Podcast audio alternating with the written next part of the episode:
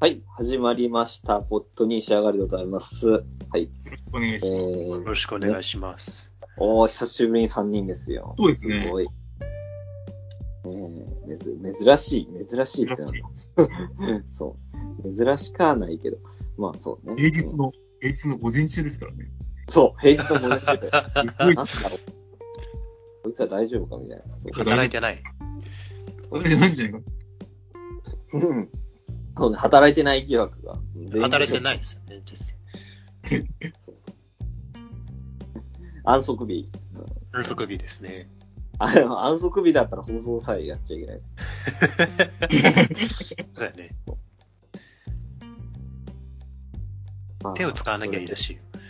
そうだ、あ、そうなんだ。手、あ、口だけだったらいい。口だけだと多分大丈で、まあ今日は、はい、え、えー、3人だけど、えーはいまあまずはちょっとね、ロッテの話をしましょう。うん。地味の。皆さんもね、ちょっと気になってたところだと思うんですよ。そうでもないですね。いやそうでもい。ないです。そうでもないです。いろこんな1ヶ月の間でいろんなことがあったよ。そんなにあったんですか？うんそうそう、ちょっといろいろあったよ。いろいろあった。そうなんだよ。大体、そうそうそう言うとさ、あの、前のロッテに撮った放送で、なんだったっけな。あの、俺はなんか、その時は井口監督が来年も続投だって話が出てたから、うんあのですね俺は、あの、もう井口に文句を言うのはやめたって、うんうんうん。何があっても井口を応援するぞみたいなことを言ったんだけど、うん。そしたらそのそばで、あの、えー次のね、あの試合ぐらいに、井口が、あのシーズン最終戦セレモニーで、私は今日で辞めますが、って、突然、辞任を表明。そうですよね。えって、そう。そう。お、俺は何、何のためにあんなこと言ったんだって。覚悟を決めて井口を、井口についてこう。そうそうそう。やめちゃうそう。そう。やめちゃったよ、井口。あれーってそう。で、まあ問題はね、そこからで、うんあれですよ。井口がね、その、なんか突然辞めるって言ったけど、まあ、あのーセレモニーでは突然だけど、まあもちろん事前に周囲にいろいろ言って、次の監督とかについて決めてんだろうなって思って、おでう、実際、でも、まあ次の指揮官にチームを託して私たちチームを去りたいと思いますみたいなこと言って、まあ決まってんだろうなって思ったら、うん。全然決まってなくて、そう、球場入り当日に決めましたとか言ってて、ええーって、なんかね、あ、なんか、あまた、なんか、前の話虫かですけど、そういうところ陰険だよなっていう、そう、えー、ほんと言ってなかったんだ。で、それで、ちょっと、一週一週間ほどではなかったけど、その、現場はちょっと混乱して、うん。で、そう、井口っていう人は、あのーまあ、あの、いろんなところから人脈フル活用して、いろんなコーチを集めてて、で。やっぱりその中から、あの、結構優秀な監督経験者とかもいるから、うんあの、うんそういうとこが決まるのかなって思ったら、あの、そういう人たちがもう、立て続けに辞める。もうしかも時間差で辞めるから、毎日誰かしらいなくなる。私らいなくそう。そう、そう。っていう、なんか、生き地獄のよう。な展開で。う。ん。ああ、もう、ね、これで、なんかまあ、当初予定されてた、あの、福浦、福浦。っていう、そう。そう。そう、チームにとっての、まあ、あの、なんだ、フランチャイズプレイヤー、あの、生え抜きの人気選手が、まあ、普通に監督になるんだろう。なっていう。まあ、それはそれでいいにしても、あんまりうんチームが強くなるイメージは持てないから、まあ、うんね。の、ちょっと嫌だなって思っていたところで、あの、んまさかの、はい、吉井正人監督ってことで、そう。意外に知らない。うん全然知らないでしょ知らない。まあ、まああれだよね、プロもうプロ野球興味ない人にとっては本当によくわかんない人生だよね。そもそもなんですかっていう。ですよね。うん、そう。ね、まあ、そう、その話をね、今日ちょっとしたいんだけど、ほうほうほうほうほそうあの、吉井正人っていう人は、あの、えっ、と、もう、もう、最初近鉄で入って、まあ、その後、ヤクルト行ったり、あとはメジャー行ったり、で、メジャーから戻ってきたらオリックスに入って、で、最終的にはロッテで現役を終えたっていう。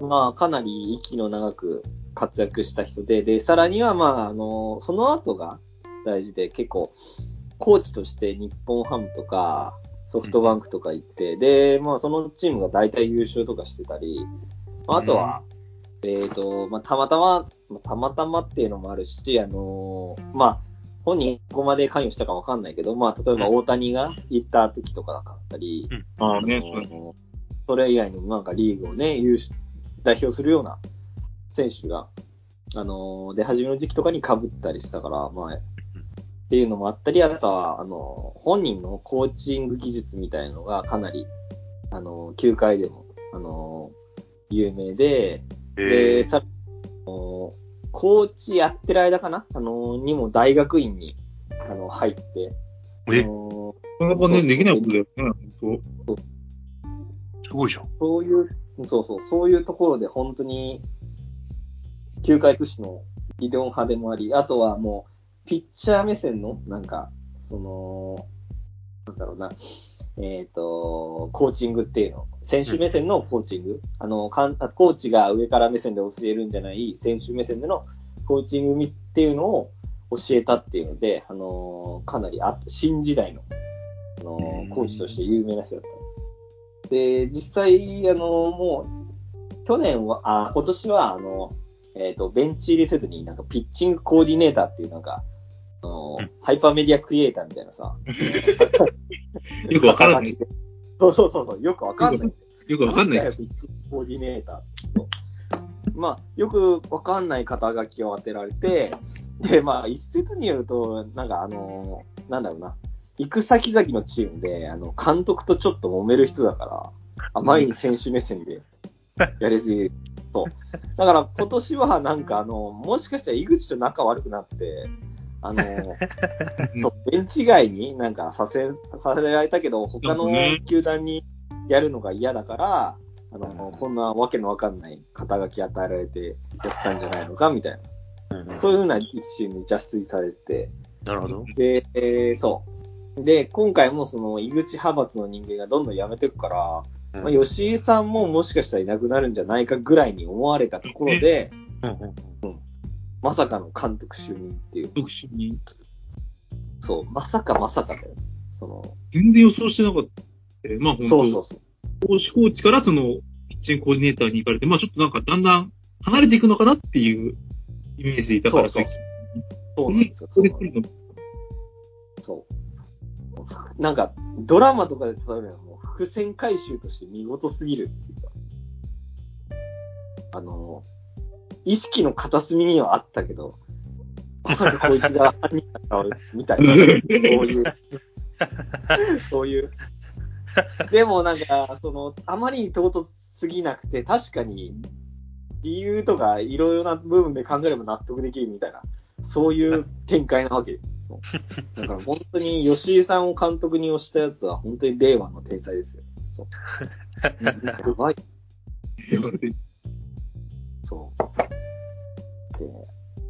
で、ね小宮なんかは来年の監督は誰がいいと思うんですかいや、まあでも、まだその、井口が続投っていう、まあ、線うん。だから、まあでもそれはそれであの、指示はしてたんですよね。あの前も話したかもしれないけれども、一応今、ロッテっていう球団は、2007、2025年までに上昇球団にするそうそうそうそうそう。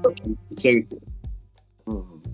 まあ、それをまあ、監督、い井口監督と、あと、球団社長がこう、なんですか、うんこう組んで強いチームにしていくっていうのが、まあ結構、はっきり見えてきたので、まあその、けうん結果はともかく。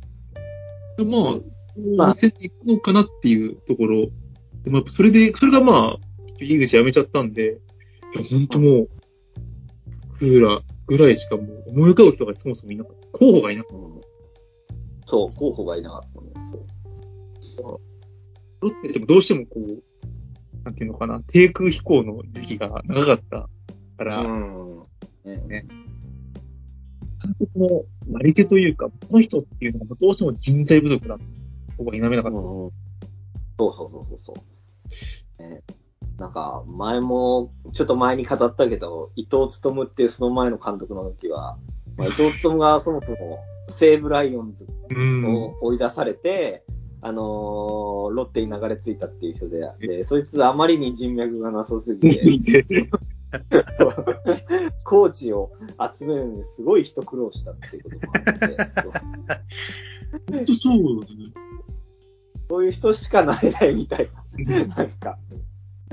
で、なんか、もう今回の、その、なんだろうな、吉井さん決まるまでの間ってのに、本当にいろんな名前が出てて、みんないい加減だな。意外だなと。そう、あの、まあ例えば、えっ、と、俺が見た中だと、清水直之、あの、ああ。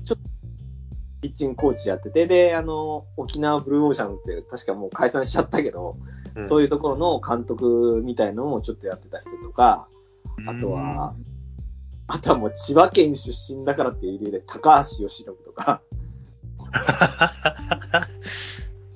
もう何でもありじゃねえかってでもありいう。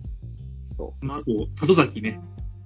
ああ、そう、里崎、そう。里崎なんし、に至ってはなんかあの、ツイッターか YouTube かなんかで、今からロッテのそうなんか幹部と話をしてきますっていう、もう意味深なことをございます。っていう、そう、悪乗りしてましたよね。そう悪の人だ。そう悪乗りしてました。こういうこう、紆余曲折もありつつ、そうそうそうそうそうそう。ううんん。えーで、まあ、あの、まあでも、俺としては、もう、なんか、その、まあ、あの、まあ、あの、前も言いましたけど、えっ、と、来年ロッテは優勝することになってるんで、そう、なんていうんですか？なってるんで、なるほど。これ宇宙的事実としてね、なるほまあちょっと覚えておいて、本当に仕上がれでは、えー2023年はロッテが優勝しますっていうなるほど。話で。はい、あのね、決まってたんだけど、まあ、その時のまあ最大の懸念事項としては、まあ優勝はするけど、まあ優勝するんだったら、まあやっぱりこう、面白いストーリーがないとダメだよなっていうのをうん。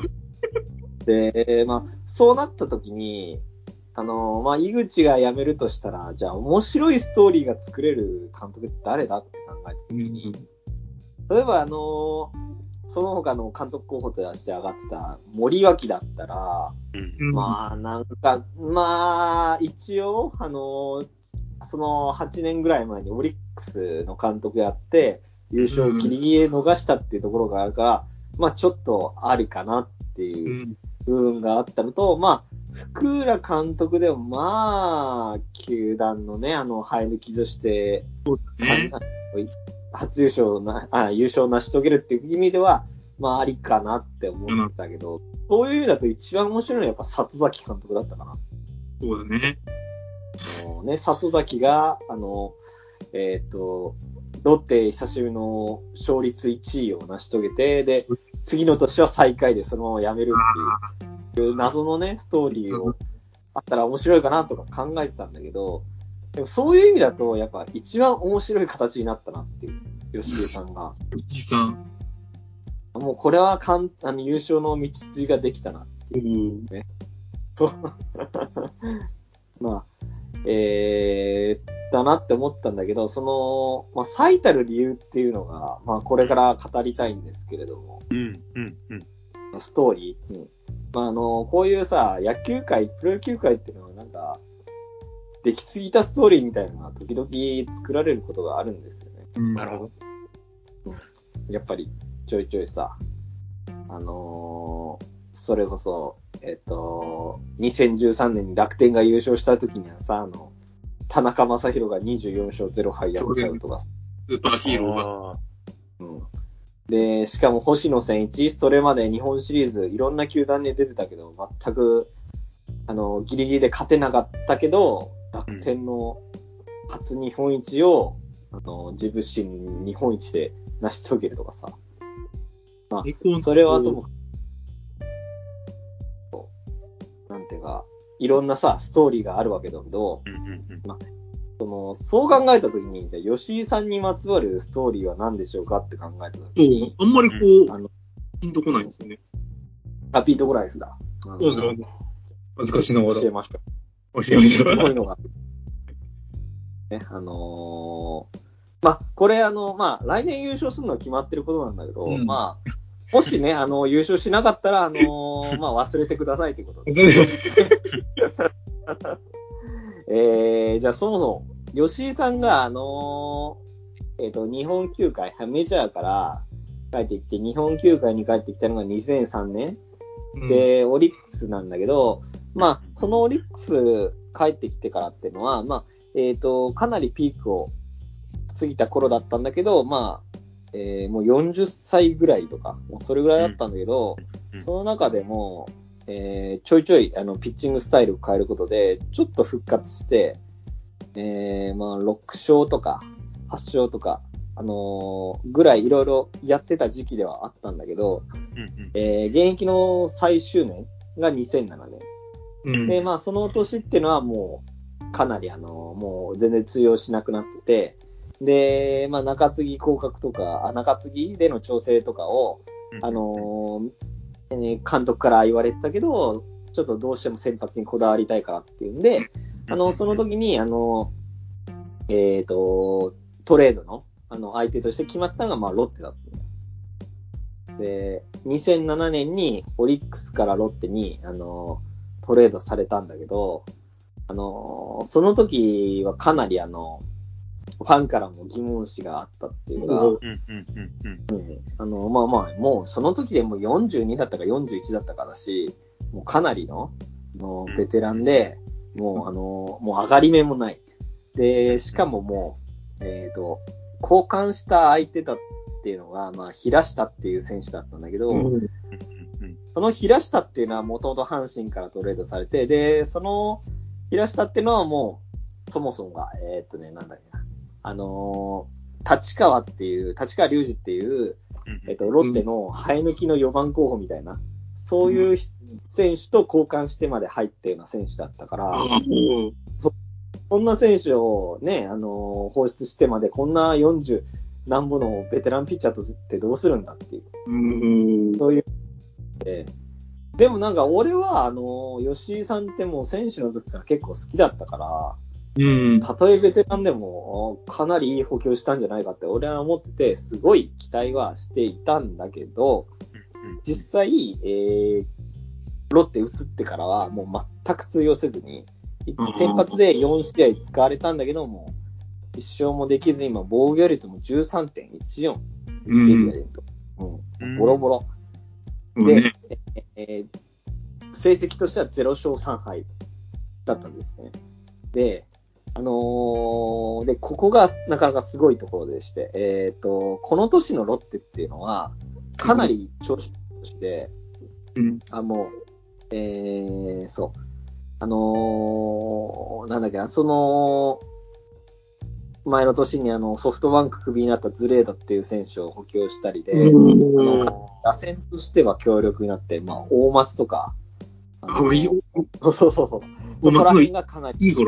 そう。うん。よよかっよかったし始めて、あのー、打線がものすごい強力で、で、投手陣も、ナルセっていう、あのー、何年目かのビそうそうそうそう。ナルセがあの16勝1敗っていうめちゃくちゃな成績を。えそうそうそうそう。もう全盛期です。そう。そう16勝1敗。あのーもうかなりのめちゃくちゃすごい成績を残ったのと、その年もうダルビッシュがめちゃくちゃすごかったから沢村賞は取れなかったっていう。ああ。うん。ねもうその成績取ったらね。もうね、最高ですよね。もう、こんなね、あのーもう佐々木朗希に期待されるような成績だよね。16勝1敗なんて。まあで、ものすごい調子の良かった時期なんだよ。で、実際シーズン成績も、えーっと、あの、2位、あの、しかも、えーっと、1位日本ハムに2ゲーム差の2位だったんだけれども、本当だうん。同じくあったんですね。そう。で、えーそこの時期があったえんですよえ多分、あのもう本当ここ何十年かで一番優勝に近づいた時期、あの、2010年、2000、うん、うん。そう、だったんですけれども、あのーこの年の成績が、えー1位日本ハムが79勝60敗5引き分け、えー2位ロッテが76勝61敗7引き分け。なんですけれども、えー、吉井さんがさっき言った負けが、あの、3敗で、うん。この3つの負けが、じゃあ、勝ちに変わってたら、えー、79勝58敗7引き分けで、ロッテは優勝できてたんですね。いけた。そうそう。そう。はい。っていうこともあって、まあ、これは若干強引なね、あの、あれではあるけど、うん。吉井を先発させてなかったら、ロッテ優勝できてたんじゃないかっていう、まあ悪いファンだったおそう言ってたりはしたんだよ。そう。まあ、その時は、まあでも、吉井を先発で使うぐらいだから、多分先発の駒がなかったから、それは仕方なかったことだとは思うんだけど、まあそれでもそう言われてて、この年吉井を使ったっていうことが、あの、ロッテを優勝を逃した一つの原因だ。言われて まあ、なんだろう。ありがちなので、そうやっぱりねそう。取った選手をまあ使うっていうのは、その、まあ当たり前だよ。うん当たり前の話だ。で、それでうまくうまくいかなかったっていう事実から考えたら、そうそうそうありえない話で。うん、そう。で、で、ここからですよ。で、俺はやっぱりそれがすごい悲しくて、やっぱりすごい好きな。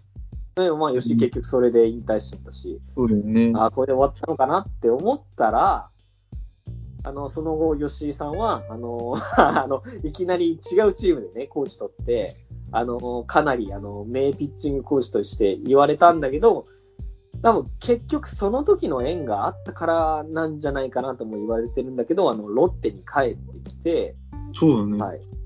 それで結局監督として、もう、しかも井口が突然ドタキャンのように辞めた監督のそう、チームを救うような形で監督に就任したっていうことで、じゃあもし、これで、あもしじゃねえけど、まあ来年優勝するんだけど、あの、ね、あの、来年優勝したら、これは要するに、えー2007年の、えーシーズン優勝を、これで取り返したっていうことになるんじゃないでしょうか。まあ、やや強引にね、書いてすれば。いいっすね。そうそうそう。そういうストーリーがあるなってう。ん。まあ、だから、これは、そう、まさにね、なんかスポーツ新聞が好きそう来そうな。な、なんか、そう、親父ジャーナルが好きそうなさ、思ったわけですよ。はい。まあ、ここ、ロッテ優勝したらテストに出ますので、皆さん、あの、覚えておいてほしいんですけども、鈴木さんなんか、ね、ちょっと覚えておいて、ね、そうそうそう。あのーしなかったら忘れてね。はい。あの、すべて妄想で終わってしまうので。来年最下位になったりしたら。そ う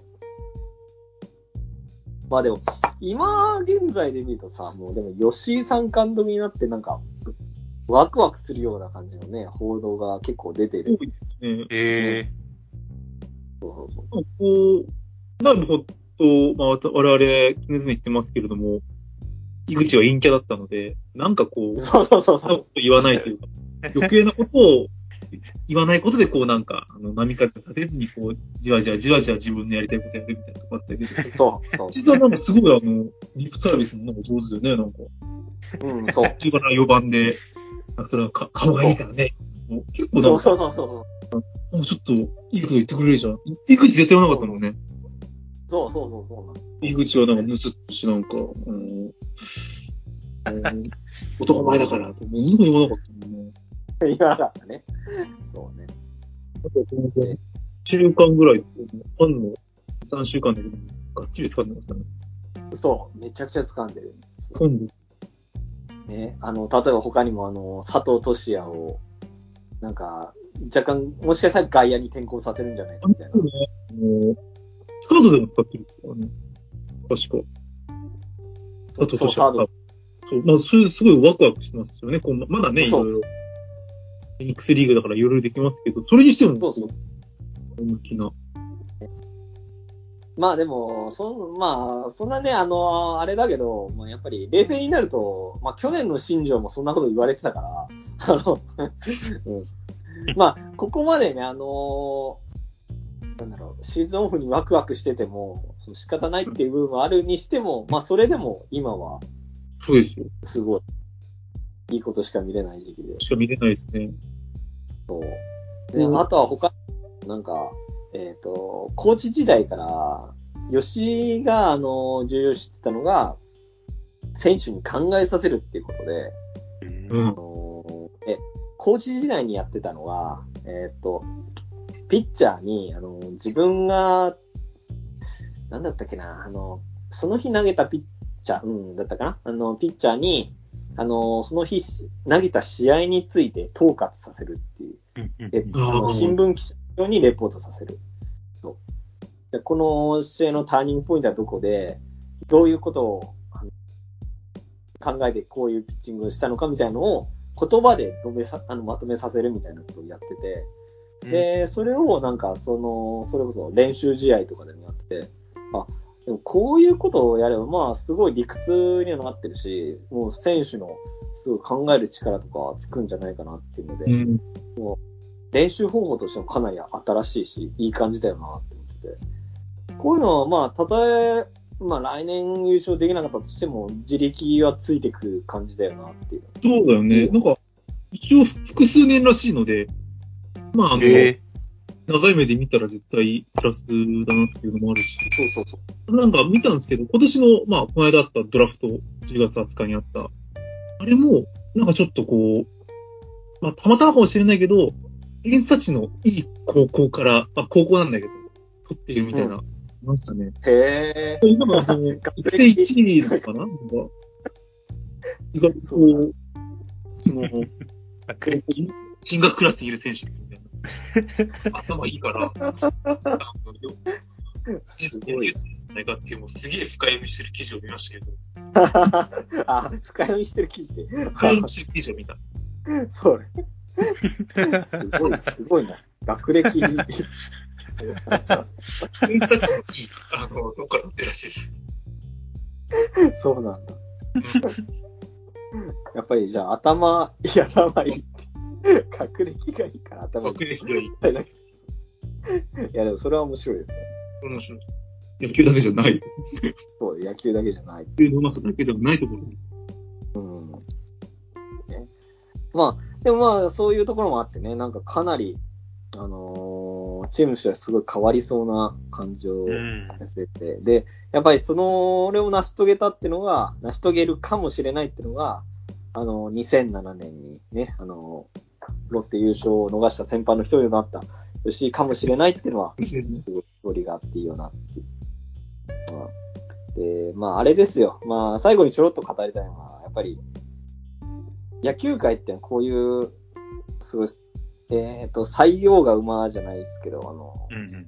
あの、最悪だな、これって思ってたようなこと、がっかりしたっていうことが、後々こういう風に返ってくることってちょいちょいあるなって思って、例えば、えー何年か前に、あの、広島カープの丸っていう選手が FA したときに、あの、そうあの、僕と小宮はもうウキウキで、あの、ロッテが FA ね、あの、あの、FA で取ろうとしてて、で、結構報道というかでも、丸は結構ロッテありだと思ってるんじゃないかみたいなこと言ってて、そういう報道が。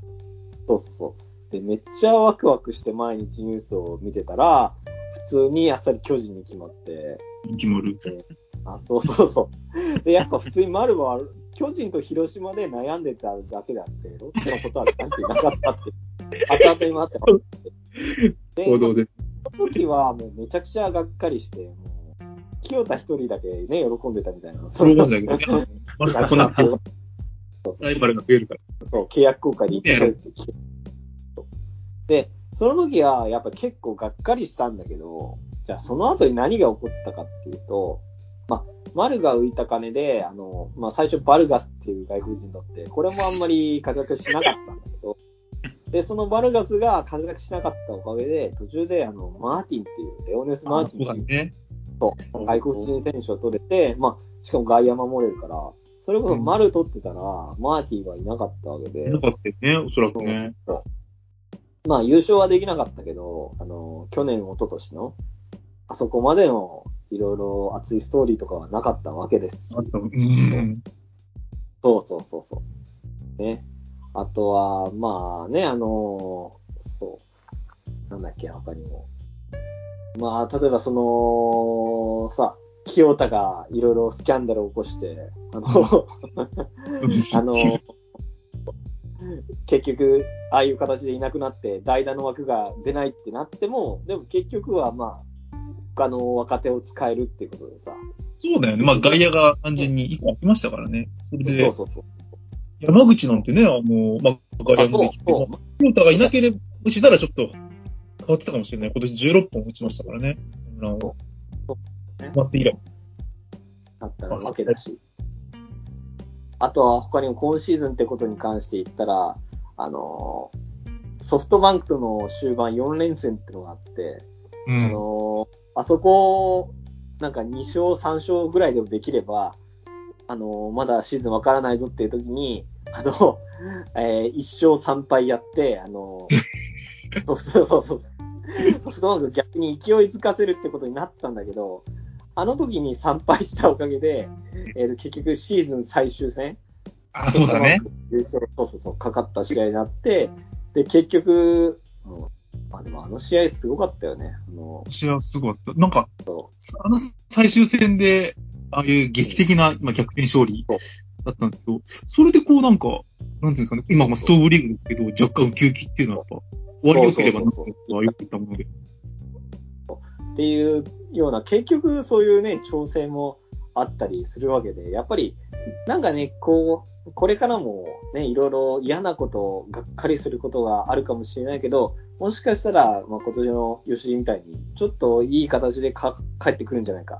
まあ、例えば、福田周平が、あのね、4年間、あの、そうそうそう、えっ、と、不良再建扱いされても、もしかしたら数年後、めちゃくちゃいいコーチとして戻ってくるんじゃないとかさ。そういうのありますよね、本当オウン僕じゃないけど。そうそうそうそう。ねあの、そう、ということだから、まあ、たとえ、結局、その、何が言いたいかっていうと、あの、たとえ、オスナが、あの、ソフトバンク行ったとしても、うん。もしかしたら何かしらいい形でね、帰ってくる。巡り巡ってね、そうそう。だからか、覚悟はしとこうぜ、みたいな。そこ。そういうあ話では。それでちょっとあの、契約できなくても、ね、もしかしたらそれでね、ああの、いい若手の抑えが出てくるかもしれない。そうそう。ね、うん。っていうね、ことをね、最後に言いたかったわけです。はいいやー優勝しますからね。まあ何、そうそう、まあ何にしてもね、来年は優勝するんで優。勝するので、まあ、まあ、どういう形だっても、そう、どういう形だっても優勝する。あの優勝する来年5位とかでも優勝って形にするんで。そう。いや、でも、でまあ優勝しないですよ。覚えて、思います。そう。はい。ねえ。はい、まあそういうことです。はい。で、じゃあ、来年の吉井監督の優勝に期待ということで。はい。はい、ということで、はい。まあ、今日の話は覚えておいてください。覚えてください。一斉 に出ますということで。そう。決戦出ます。そう。では、さようなら。さよなら。